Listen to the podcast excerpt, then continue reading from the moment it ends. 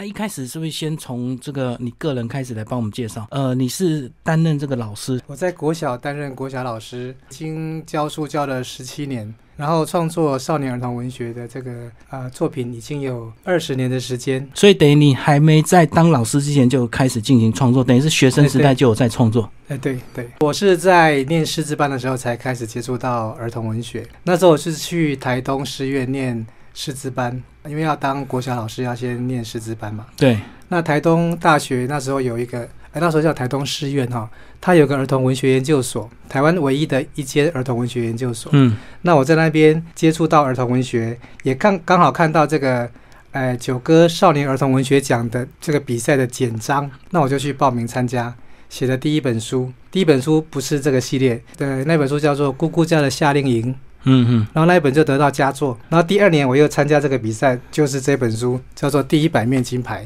嗯就得到第三名。然后就是因为连续两年的得奖，就奠定你开始要从事这个文学创作的这个信心，就对。因为我又连续参加第三年跟第四年，嗯，啊，第三年得到第二名，第四年又得到第一名。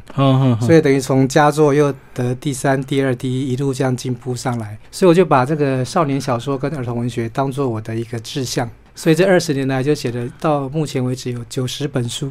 九十本书哇！那为什么会专注在儿童以及少年文学？是因为看到国内这相关的这个呃著作比较缺乏，是不是？一方面是因为这样子没有错。我到国小去教书的时候，我发现，诶，国小的图书馆里面书很多，嗯，有两万多本，可是呢，大部分都是翻译书。我们台湾本土作家写的书非常少，所以我想说，我们台湾有那么多美好的文化，我们在这边生活有很多很好的知识跟这些风俗，应该要介绍给小朋友知道。所以呢，我就把呃立志说我要把这个台湾的好的文化写进来。那我们台湾文化里面有一项让大家觉得很喜欢、很特别又很有趣的、很在地的文化，就是板德的文化。那我想说这个很有趣，而且这个跟啊、烹饪啊、吃啊、美食啊都有相关啊，又很热闹。所以讲到板的文化，就是你更早接触的经验，对不对？因为你说你家里住新港，就常常这个庙里啊拜拜怎么样的？对我们家在嘉义县的新港乡，那个新港乡有一个奉天宫妈祖庙哈。啊，其实哈，在我们小时候，每一个村庄了哈，每一个征讨，每年都会有一个我们叫做吃拜拜，嗯这个新民公公庙哈，也是呃千秋生日嘛。啊，那一天的时候呢，就是全村一起来办桌吃拜拜。就是全村大拜拜的。对对对，哎嗯嗯嗯阿湾喜妈桌生一缸，嗯，农历三月二十三，所以每次到那一天，我们家大概会办个十几桌、二十桌，因为我们家做开糕饼店嗯嗯。做生意，人可以那个客户就贼啦，头家客户拢都太贼，所以你们卖糕饼就是在奉天宫旁边呢、有一段距离。嗯嗯嗯。我我理菜起来对，所以这个好像这个乡下就是都会有这种拜拜习俗，然后这个那一天就要请很多亲戚朋友回来帮忙吃，对不对？要不然你 你你办这么多桌也要坐得满啊。嘿，李亚公哈刚好遇到下大雨哈，嗯那就嗨哦。因为曾经有一次哈狂风暴雨，就是那个雨雨下的非常大，然后亲戚朋友都没有来。那时候不像现在说，现在大家都有开车嘛哈，嗯他、以前大概二三二三十年前，就是坐公车或者说骑机车，他、遇，到下大雨天哈，哦，大概都不来，我都就是剩下嗯一大堆菜，然后就是菜不要要吃几个月这样子。嗯，那其实你从这个板豆就延伸到另外一个，就是板豆腮乎的这个很抢手，就是呃中破塞。哎，中破塞有它的这个中破塞的经济，就对了。所以你也是从小这样子观察，然后就是把你这个呃板头看到的东西融入这套的这个小说系列，这样。阮阮兜吼拢请迄个阿星塞啦，嗯，一个一个中破塞跟阿星诶，可是如果遇到大拜拜，大家都会唱啊，好的师傅就很抢手。对对。嗯所以在以前哈，其实要看，因为那个师傅哈无贼，所以大家办的那个桌数也是有限，所以他你你也不能说就会分区啦，分区轮流轮流办，嗯嗯嗯。不会说整个地区一起，然后就不够师傅。哦，就是大家要稍微错开一下。哎呦，腮乎洗干燥的，对对对，今天办你的，明天办别人的。啊，其实真看好中破塞北救呢，嗯，啊，就但是好吃好吃不好吃，或者是口碑总是有几个比较厉害啊。对对对对像我们家是糕饼店，可是我们家也有卖那个包套料，就是中破山他要办的那些酱油啦、柴米油盐酱醋茶哈，还有那些干货，嗯们家都有在卖。等于是整套都有就对了，就是讲也要香菇啦，基本的干，货。哎，干货啊，罐头啊，哈，我我们家有也有在卖。嗯啊，我们把工吼，这上好谈，嗯因为一次就是大批出去。哦，对啊，因为他如果二办二三十桌，他的料就是要二三十桌的料嘛。对对对，嗯哼，甚至可能还要备桌啊，对对对再多个几桌这样。那其实你这本小说当初创作的时候，其实在一开始这个第一本书得几百平金版的时候，也有讲到那时候你还刻意用手写哦，哦，不是说刻意用手写，那阵吼，没电脑。没电脑，啊，迄阵好像，哎，我在高雄实习啦，迄阵师资班刚那个结业之后，刚分发就对了，还没有分发，我们嗯去实习。哦，哦。实习完之后也没有分发，我们要考进去的。嗯。好，啊，我到高雄市去实习，刚好住在那个西子湾，边啊，哎，爱准无电脑啊，嗯，就用手写啊，也不是故意的，不得已。嗯 嗯嗯，啊，那个速度很慢哦，因为几个几个写一啊，天哈、大概只能写六，顶多两页哈、一千两百字就不错了。可是你现在手稿就很珍贵啊，你有留下来吗？有，对啊，以后以后搞不好还可以拍卖。嗯，对对啊，这个手稿的好处就是真的是呃用手写的比较珍贵，而且只有一份的。因为这几我第一本嘛，那，嗯我第一本的时候写的比较潦草，那因为我那时候还没有没有自信，说我有没有机会能够得奖。嗯结果得了佳作之后呢，我在第二次参加写这本书的时候，我就很认真的写，每一个好像那刻那个刻钢板一样，一个一片一片的那刻，哎，就给记下来，嗯写到就碎了。所以这个手稿一定是非常珍贵，因为这你是你老公你是你机器人写最一下写小破口就认真写的字、啊，就是这份手稿。对对对，那其实我们今天就来介绍这个呃这个少年中破塞了。那因为其实它是呃一到三集哦。那因为其实虽然是今年出的是第三集，但是我们头两集还是要先跟我们听众朋友介绍一下，大家才知道这个主角的这个延伸哦，这个一个故事到底怎么发展。安兰金马德先从第一集开始来盖一下，好不好？第一百面金牌。好，哎，这个是这样子哈、我们台湾的这个半桌文化里面有一个特色哈、叫做变的。这么一个变的哈，大家应该都有看过那个电影《中破塞》，嗯嗯，里面就有两组人在比赛。对啊，好，这个是这样子，因为如果说这个主人家他们要办的那个桌数很多的话，就分区办的对吧？一的婚，比如说一杯本一百的嗯啊，他就不会只给这个一个中破塞来办，嗯，他可能找两个中破塞，一个人分五十桌对。啊，这样呢，第一个减轻他的这个负担，第二个是说两个人呢来竞赛，看看谁煮的最好吃，嗯用的料最好。那得到这个比赛赢的人呢，就可以得到主人送的一面金牌啊，嗯嗯啊，金牌。那这样的话呢，这个中破赛他就会把他的雄厚的干货都垫出来嘛。对啊，阿姨她也不会说为了要赚钱就把那个成本压的，比如说这个菜应该要用到多少钱，她就把它扣掉一半，然后就是用的料比较差啊。就是利润抓太多就对。对，嗯所以她会为了得这个金牌呢，她就把利润降低一点，把菜拌的好一点，嗯，料买的贵一点的来给客人吃。那这样呢，客人就会吃到最好吃的菜，然后主人就会觉得很有面子。是。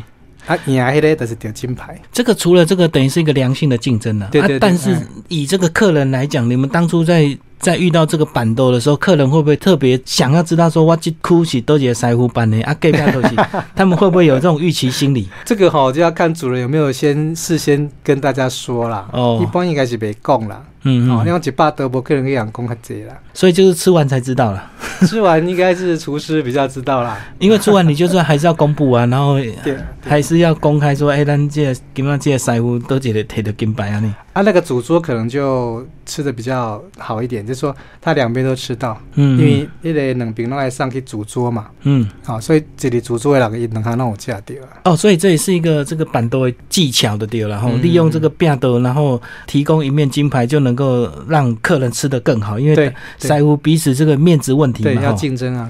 嗯嗯嗯，而且你得到金牌之后，大概的风声的传出去，然后你生意就会更好。对对对，你金牌中破塞，名声不赶快呐。嗯，嗯嗯，那像这个第一集哈，第一百面金牌为什么要讲到第一百面哈？是安内了哈，这个男主角叫做魏子宏，他是一个国中一年级的男生，我们简称他叫阿红了哈。他的爸爸就是很有名的板德中破塞，而且是已经赢得九十九面金牌的一个金牌金牌中破塞。嗯嗯那这个阿红他很喜欢学做菜，但是爸爸讲吼，你你不要跟我学做菜，因为做菜很辛苦，对啊，对啊，就像做工一样啊哈。就是要熬到大厨的时候，那要不巧经过十年二十年了。嗯对啊，你就算在旁边帮忙哈，在那个端菜啦、切菜啦，看，到大太阳底下哈，满身大汗，就跟在一般在做工是差不多的啦，哈、嗯嗯。啊，他当然希望说，你就好好的读书，以后将来去考上医生、这医生、这里书、嗯，这办公室的弄好啊，卖来这这。但是阿红他就是很有兴趣，那就在他爸爸要去参加争取第，因为他已经得了九十九面的金牌了哈。嗯嗯他爸爸要去参加另外一个贝尔德比赛，要去争取第一百面金牌之前，刚好摔断了手，就登起。那这个阿红他就帮他爸爸这个设计这个菜的名称，还有帮忙雕刻那个蔬果，最后帮爸爸赢得这第一百面金牌。所以爸爸就答应他要教他做菜。嗯，第一本大概是这样子。哦，你虽然讲的很简单，但是内容很精彩。其实里面呢还有带到一些高雄在地的一个特色，包括这个呃一些这个山基层，也帮我们介绍一下吧。这个也是你刚好你就近住在那附近的一个观察的哎。对对对，我那时候住在西子湾哈，哎，啊旁边就是柴山嘛。柴山那个时候了哈，那个时候很多的土基层餐厅嗯，都给他想。啊，它的鸡是怎么料理？哎，很多啊，炒的、炖的、卤的，因为像我前阵子去那个鹿谷啊，嗯，啊鹿谷为迄个西头一路上大家都在做安阿给，迄阵无安阿鸡，十红阿几鸡是超这十几年才兴起的。对对对，嗯嗯啊，我写这本书是二大概二十年前嘛哈，那时候呢是一般头给他想就是那个香菇土鸡啦，还是一种什么诶麻油鸡啊，用炖的较济啦。就是之前这个鸡的料理比较丰富一点。啊，像今嘛的是，比如说像那我讲的那个地方，就是大家都好像习惯就流行要吃昂阿给啊你。基本上流行哈、跟那个炸鸡有关系哦，嘿跟西式的炸鸡有关系，因为西从西方传进来这个鸡的吃法是用炸的、嗯嗯，干的、烤的。啊，以前恁台湾你食拢是汤的、淡的，哦，嘿。炖汤。所以你用土鸡啊，土鸡啊炖哦，迄肉袂糊去。啊，嗯你这炸鸡迄鸡吼是迄个肉鸡，肉鸡爱用煎的，嗯肉食来外口切内底嫩。啊，你也用如果那个那个肉鸡用用那个煮汤的话，哈，去炖汤都糊糊软软，不好吃。烂上加烂的地方，对对对，两种烂的。所以你这书中其实无形中也带到很多这个美食的这个技巧的是，对骂给适合用炸的，然后如果是土鸡就要炖汤这样子。对对对。嗯所以以前你看，你看那个土鸡城哈，它都是炖汤比较多，因为它是用土鸡嘛。嗯嗯嗯，土鸡你再去炸哈，伤丁伤嫩，歹食。所以我们讲的安阿给也是用霸给的吧？要肉鸡，嗯嗯嗯，一般是用肉鸡，啊就是肉肉鸡较俗了，对，成本比较低，因为长比较快长比。较快。所以其实这本书真的是呃有很多这个美食的内涵，它就表示说，那你郑中选嘛是迄个对美食特别有研究对吧？呃，有有研，我们看空研究，有兴趣去了解啦。所以其实这个虽然看起来是这个少年小说，好像看起来是感觉就是写的比较简单，可是其实呢，呃，你在这个美食的这个考究上写的还蛮深入的，应该跟你个人兴趣有关的。对对对，因为我觉得那个校长哈，他他说这本书叫做职业小说，嗯嗯哎，介绍职业的小说，这在一般的少年小说里面，就算是成人的小说，也很少看到职业小说。嗯，就是介绍厨师这个职业，小说厨师。这个职业，其实像日本也蛮多这样子的哈，如果写写红酒达人，他就写的很专哎，精哈对对。对，寿司啊，嘿江台的寿司哈，是是是，所以你也自己有立志要往这个 职业小说达人啊你？呃，因为我写少年小说哈，就是一般我们都是写校园小说比较多了哈，校园里面的，嗯或者是那个亲子家庭的小说。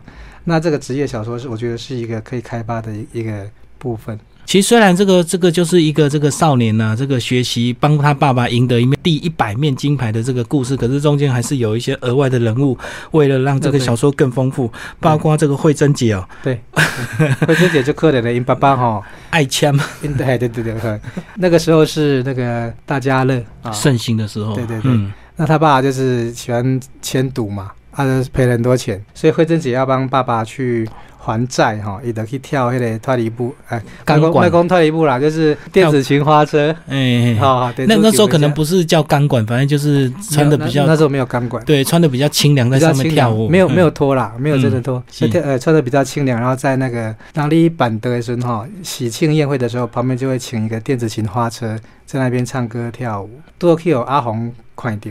因为一起一小时候的邻居嘛，他、后来发现呢，这个慧珍姐呢被人家欺负，被客人吃豆腐，嗯。阿红就过去帮他嗯这个解围，啊，两个人就又重新见面，因为本来因爸爸招楼，迄、个慧珍姐爸爸招楼去啊，嗯嗯。后来两个人又见面，所以在第一集跟第二集里面都有慧珍姐。是是，那这个慧珍姐的爸爸也叫做诶、小周，哦，嗯。其实他本来在土鸡城也是一个土鸡城的那个料理的厨师，嗯嗯，他的炒菜的功夫很厉害，人讲叫伊火箭快炒手，就是大火快炒，诶，手腕那哎力量要很够。对对，嗯。一一爱抛锅嘛哈，抛锅的那个力手道手的力道要很强，所以在第二集里面呢，第二集叫做台湾炒饭王。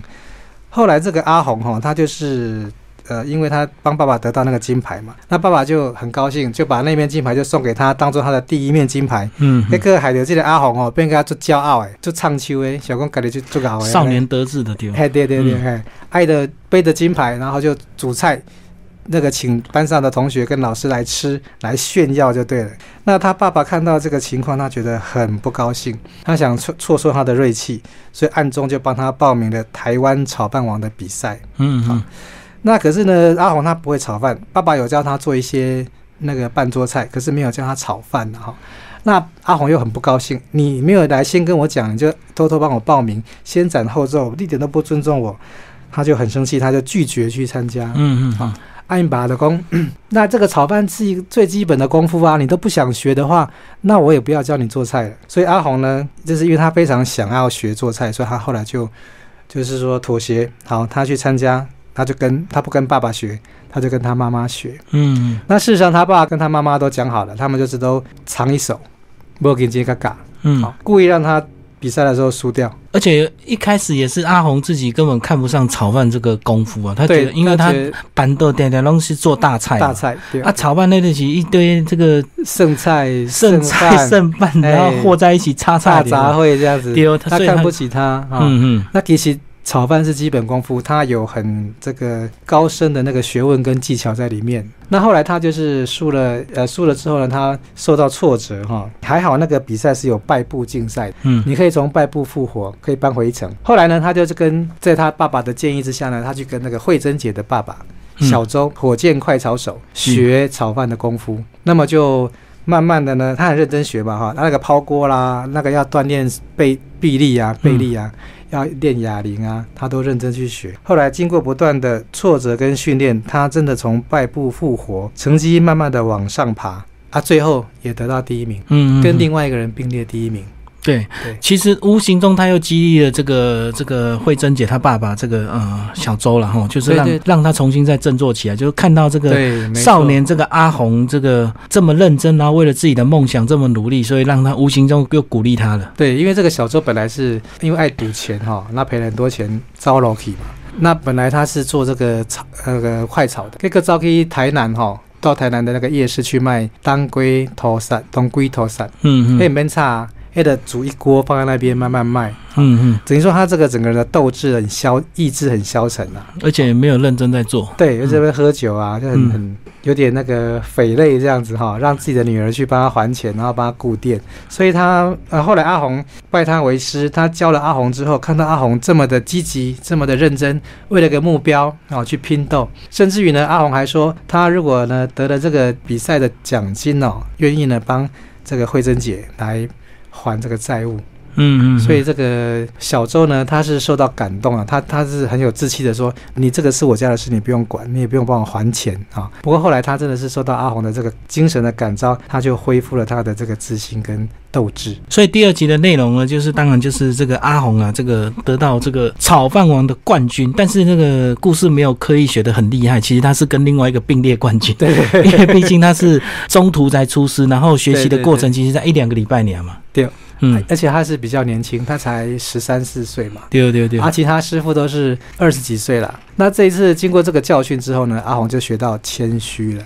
是是是，然后这个故事呢就暂时这样子结束。那但是其实在这个炒饭王里面还带入另外一个比较特别的，就是那个当然主要的那个米是很重要的。啊，对对对，那个米如果是对的，那个饭就好吃；那如果米是不好的，所以也介绍到，哎，你又带入另外一个这个阿贝，对不对？哎，良质米、有机米，对哦，那个阿宾伯公，哈、哎，黑的提供，呃，他这个台湾炒饭王，他举办的目的哈，他是在推广台湾的良质米。对啊，那良质米里面呢，有那个有机米哈，有那个办比赛，那么得到冠军米的那个得主呢，是一个老先生。这个其实这个灵感来自于那个昆宾伯啦。哦，所以你叫阿宾贝，阿宾贝嘿啊，然后阿 阿红他是小孩子嘛，所以要叫他阿宾伯公，嘿嘿嘿可以贝公哈。是，那他就是因为这样呢，认识了这个，经过这个小周师傅的这个介绍，他认识了这个阿宾伯公，就跟他变成好朋友了。那在第三集呢，就阿宾伯公也蛮重要的。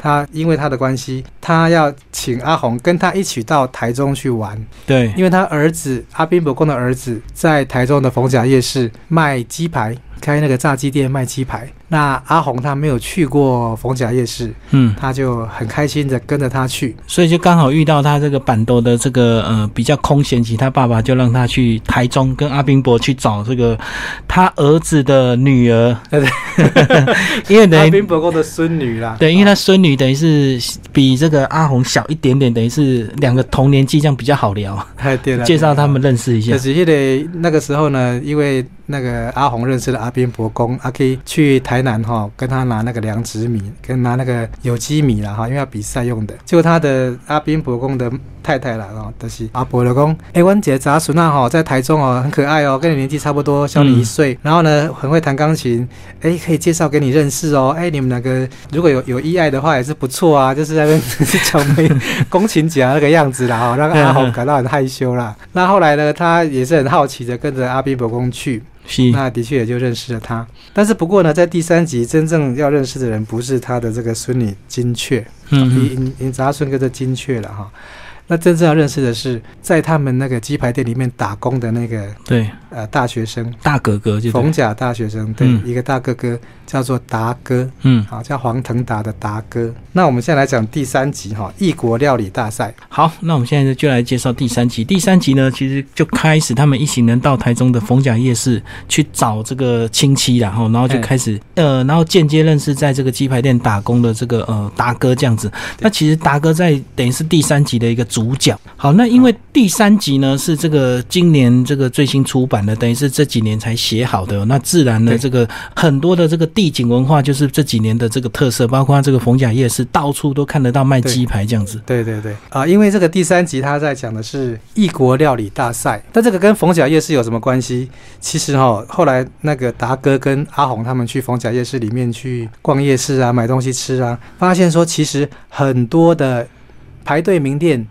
都跟异国料理有一点关系，是是。啊，比如说那个鱿鱼里面包饭的那一种，哎，那个是从日本传过来的，嗯，可是它的酱料呢，又加上有那个呃沙沙酱，也有加其他国家的，比如说那个叫芥末酱，嗯，就是日式的又搭西洋式的，然后呢，还有人是用那个韩国泡菜跟鸡排搭配在一起的。泡菜鸡排，对对对，泡菜鸡排，嗯，所以他们就觉得说，哎，这个异国料理。在台湾应该是很受欢迎的，因为我们到夜市去吃东西哈，第一个这东西要好吃以外，就是要新奇。对哦，对对啊，要去吃巧的，假卡不假霸了哈，嗯嗯，可以假喝剩哎呢，所以他们就呃发现这个问题，然后呢，这个达哥呢跟阿红都很喜欢做菜，两个人一见如故，非常高兴啊，变成好朋友。但是他们两个之间有一个不同的地方，就在于说，阿红学的菜是这个传统的中华料理跟台菜。板德菜，但是这个达哥他有兴趣的呢，不是这个，他有兴趣的是异国料理。嗯嗯，什么是异国料理？比如说越南菜、泰国菜、西班牙菜、日本料理、韩国料理、意大利菜这一些。而且这个达哥他也报名了烹饪比赛，就是叫做异国料理大赛。嗯，那因为这个阿红他有很多的比赛的经验很丰富，所以达哥就想请阿红当他的比赛顾问。那这达哥啦，他就去参加了初赛、复赛跟决赛。一共要比赛三场，是。那刚刚那个季明有说那个地景的关系哈，所以因为第三集就在台中，所以呢，他们比赛的场地呢就分布在台中各区。对对对，一开始在新社，对新社的那个，后来在东海大学，一个很漂亮的有古堡的一个花园的地方啊。然后第二场是在这个冯哎东海大学的路易斯教路易斯教堂前面。嗯。那么最后的那个决赛呢，是在台中公园的湖心亭里面，嗯嗯，这样子啊。那在这三场比赛当中，想不到这个达哥哈，他因为太劳累了哈，他就生了一场大病，甚至于呢，生命垂危，住进了加护病房。是啊。那这个阿红，他难道要看着他就这样错失这个比赛的机会吗？要看着他失败吗？那他会不会去帮忙达哥来帮他完成他的心愿呢？这个我们就请大家读下去。其实那个阿红他自己，呃，回到他家之后，就是他短暂的在台中这个遇到达哥，然后认识，然后这个相处几天之后呢？呃，他又回到这个他的高雄老家，但是其实他爸爸又帮他报了另外一场比赛，就冲突了，对吧？对对对，他爸爸跟他提议说要不要参参加另外一个比赛，假仙的偶啊，是不是？哎，对对。所以这样子又带入这个假仙为什么都爱种偶啊？然后偶啊到底怎么好吃？你应该自己也有在研究。爱爱伤啦，要轻啊，轻的话才会吃起来松松绵绵。所以开始提都爱提个轻的，别让提个大个档，那都不好吃啊。对对，要刚好相反。一般那边米店哈，买水果买蔬蔬果都是买重的啊，西瓜。买重的啦，可是你那个呃芋头刚好相反，你要买轻的，轻的它里面比较松，松的话煮起来才会入口即化松软。如果你本来是比较重的话，加开的丁丁 QQ，偶尔的不加。其实你在这本书写到这个阿红跟达哥他们在这几天相处的过程，就写入了很多异国料理。那你是真的还连这个异国料理你都有一些研究，包括这个他们还去吃法式法法国菜法国菜大餐这样。对对对对，嗯。呃，研究 有研究有一点研究，然后其实这中间就带入这个呃，如果是外国人，他们写东西就比较直接，就什么什么什么炖什么，或什么什么什么煎牛肉那个菜名哈。但是如果这个以中式这个板豆的习俗，他们就要取一个吉祥的名字啊。你对对对，所以有时候我们去吃去餐厅吃饭哈，看那个菜名，如果是外国人来点菜，他可能看不懂什么叫蚂蚁上树啊，什么叫做如意金贵什么的，因为我们台湾人跟中国人都喜欢把那个菜取一个吉祥的菜名，对哦，它跟那个菜的那个原料材料煮法，哎，没完全没有关系啊，只是为了那个吉祥的那个啊气氛啊感觉。可是呢，在泰法国料理里面呢，他们就是把原料跟做法就是讲的很详细，所以一道菜的名称就很长很长。是是是。他一看就知道这是什么菜，怎么做的。那这两个是不同的逻辑啦。就外国人好像标榜的就比较实在，然后务实，然后什么菜怎么做，然后包括这个东西分量多少、几公克，可能都会注记得很清楚。啊，台湾这个可能就是被这个中华文化的影响，就是很喜欢起这个吉祥话，或者是用谐音，或者是用那个形状这样子。对，因为在搭配那个喜宴的气氛嘛，要炒热那种喜感，喜是那个欢乐的那个喜哈。欢乐的感觉，所以就是喜欢取很多富贵吉祥的名称了。然后像那个法国菜里面呢，他们这样的做法哦，他们比较重视西洋料理也是这样，比较重视它的原味。嗯嗯，比如说牛排就是牛。一只牛的肉啊，煎一煎，然后搭配酱汁，而且酱汁就会放旁边，就是让你能够自己吃原味，或者是你要佐酱，而不是直接打地打烂的。对对对，嗯。那但是呢，中华料理就不一样，它是把菜跟肉炒在一起，对所以肉里面有菜的味道，菜里面也有肉的味道，嗯，就是各自呢，每个人都付出奉献一些，啊，又得到别人的一些，所以是融合在一起。这个跟我们哈这个东西方文化的差异有关系。西方比较重视个人主义，嗯，就是我独特的个性表现出来啊。然后东方就是大家混在一起，比如说，你就是你不要强强出头。我们是一个大家庭，我们是一个宗族，我们就是呢维持整个的团体的和谐。你不要强出头，你也不要在里面捣乱啊！不要让大家完全这个态度出去认识到你，而是要认识我们整个家族。嗯，所以这鬼类。观念跟这个逻辑是不一样的。其实简单讲，就像慧珍姐跟她爸的关系，其实她爸那些赌债他根本就不用还，对不对？他也可以直接跑去台北，对，然后找个。对西方人来讲说，就是爸爸是爸爸，儿子是儿子，对对，大家分开。可是，在我们东方，就是说。哦，负债要子子偿，嗯嗯，就是说让大家牵连在一起，就是再坏或者是他再怎么样，也是自己的亲生父母亲，所以一定要帮他还，然后他就愿意牺牲自己的前途，对，然后甚至为了这个赌债去去跳一些电子花车这样子，对对对，嗯，这无形中就看到很多东西文化的一个差异啊，对对，呃，那其实第三集写到异国料理大赛，就是他跟达哥一起去参加比赛，那最后结局怎么样？当然是欢迎听众朋友大家来看到，呃，九哥文学所出版，那最后帮我们。讲一下，你这系既然是变成少年中破赛系列，你是不是有打算再继续写下去？对，我的打算是想要写到五集啦。嗯，好，因为我觉得说，我们台湾的这个菜色哈，菜系里面还有还包括了客家菜跟原住民的料理，也都是蛮有特色的。而且可能别的地方，你说那个原住民料理哈，在其他地方也没有。那么到了第五集呢，我希望让这几个曾经跟阿红一起奋斗的人呢，再来一场。大集合，嗯嗯，哎，再拼斗另外一场这个更大型的比赛。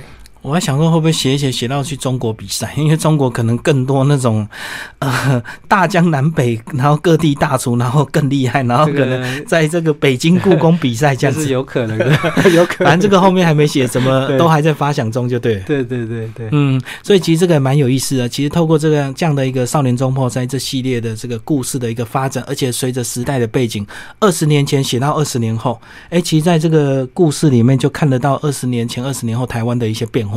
对，像二十年前哈，大家没有什么手机嘛，嗯，那时候只有那个黑金刚，对哦，黑金刚共改可能很多人都不知道，而且要很贵，要很有，真的有点钱才买。一台要十万啊，然后这个多大呢？大概就是比话筒还要大嘛，好像电话筒拿着一个长方形水壶，还还要背着一个水壶，没错，对对对。啊，嗯。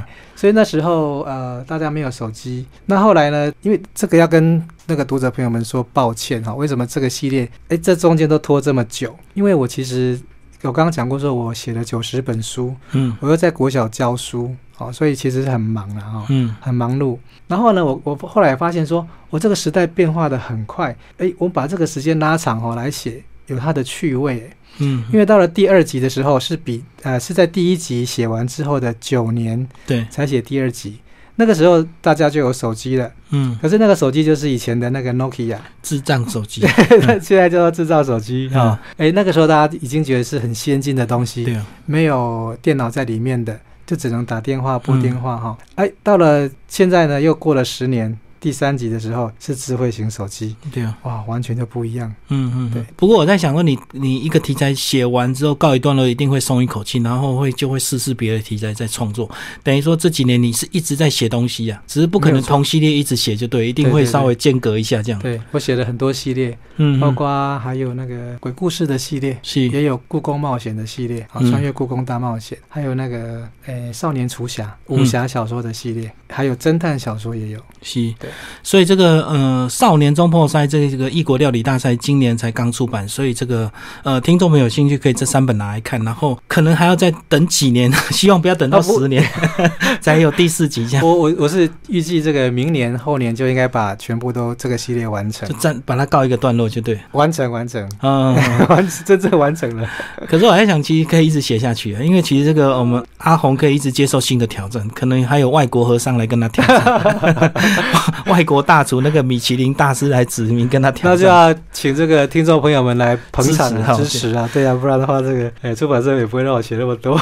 对啦，重点就是说书要卖得出去，只要卖得出去，当然作者就会想要再冲刺这个续集，续集一直写下去。对，那也要感谢大家，为什么可以出到第三集哈？也是因为第一集、第二集都卖得很好。好，今天非常感谢我们的这个作者哦，郑中玄来帮我们介绍这个《少年中破赛》这三本的一个故事。那今年呢是异国料理大赛第三集，那其实听众朋友可以第一、第二。集一起来看，好，谢谢，谢谢季明，谢谢大家。